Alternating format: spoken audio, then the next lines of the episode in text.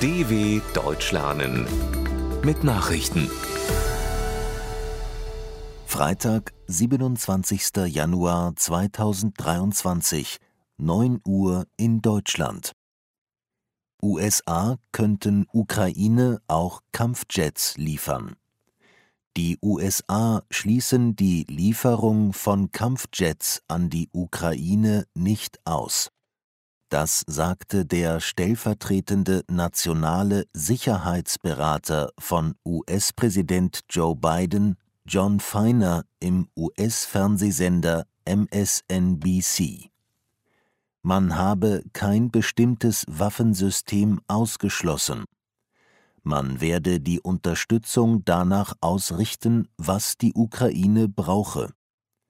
Polens Ministerpräsident Mateusz Morawiecki erklärte unterdessen, er würde es unterstützen, wenn die NATO eine Lieferung von Kampfflugzeugen an die Ukraine beschließen sollte. Die NATO müsse mutiger sein, sagte er dem französischen Sender LCI. Auch Frankreich schließt Medienberichten zufolge Kampfjets für die Ukraine nicht mehr aus. Europarat fordert Kriegsverbrechertribunal für Russland und Belarus. Der Europarat hat angesichts des russischen Angriffskrieges gegen die Ukraine einstimmig die Einrichtung eines internationalen Sondertribunals gefordert.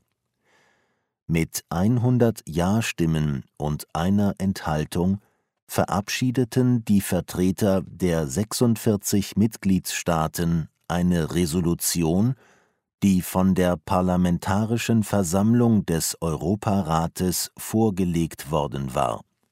Sie fordert die Regierungs- und Militärspitzen in Russland und in Belarus, die die Aggression gegen die Ukraine geplant, vorbereitet, eingeleitet oder ausgeführt hätten, zur Verantwortung zu ziehen. Spannungen im Westjordanland spitzen sich zu.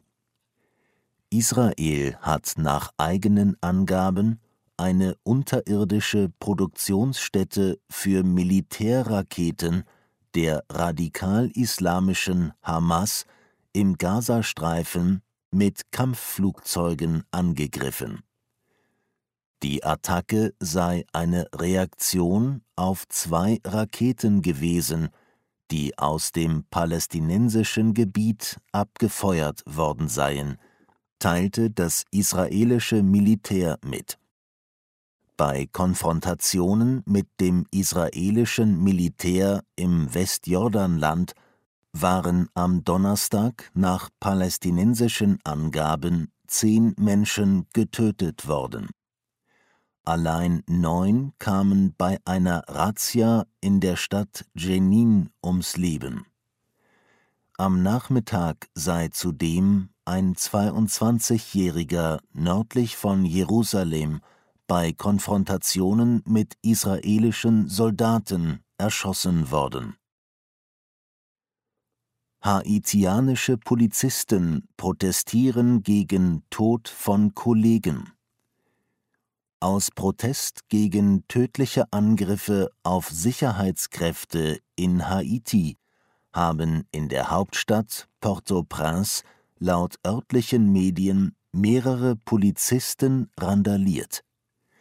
Demnach richteten sie am Donnerstag unter anderem am internationalen Flughafen und an der Residenz des Interims-Premierministers Ariel Henry Schäden an. Henry soll sich an einem sicheren Ort befinden.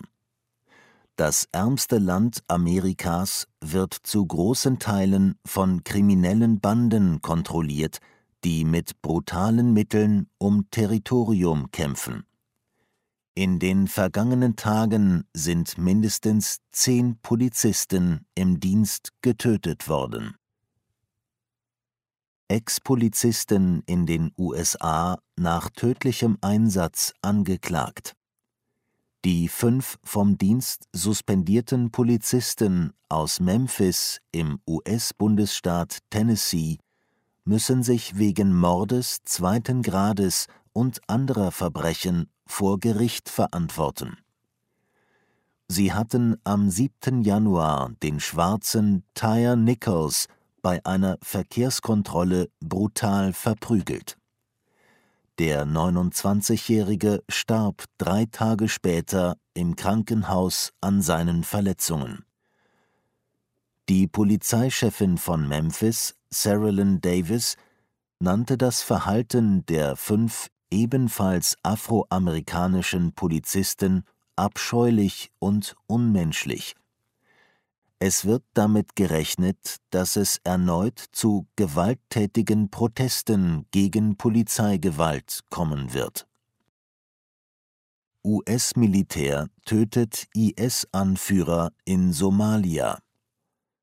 Im Norden Somalias hat eine Spezialeinheit des US-Militärs den hochrangigen Islamistenanführer Bilal al-Sudani getötet er galt als der Finanzchef der Terrororganisation Islamischer Staat und soll für Operationen der Miliz in aller Welt verantwortlich gewesen sein.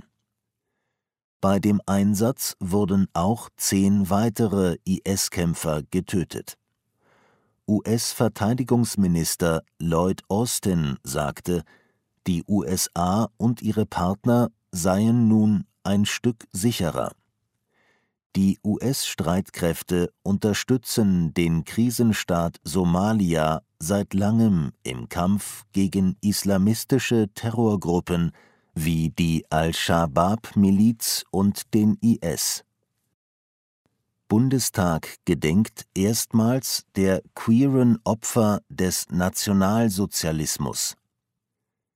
Mit einer feierlichen Gedenkstunde gedenkt der Bundestag der Opfer der nationalsozialistischen Verfolgung von Angehörigen sexueller Minderheiten.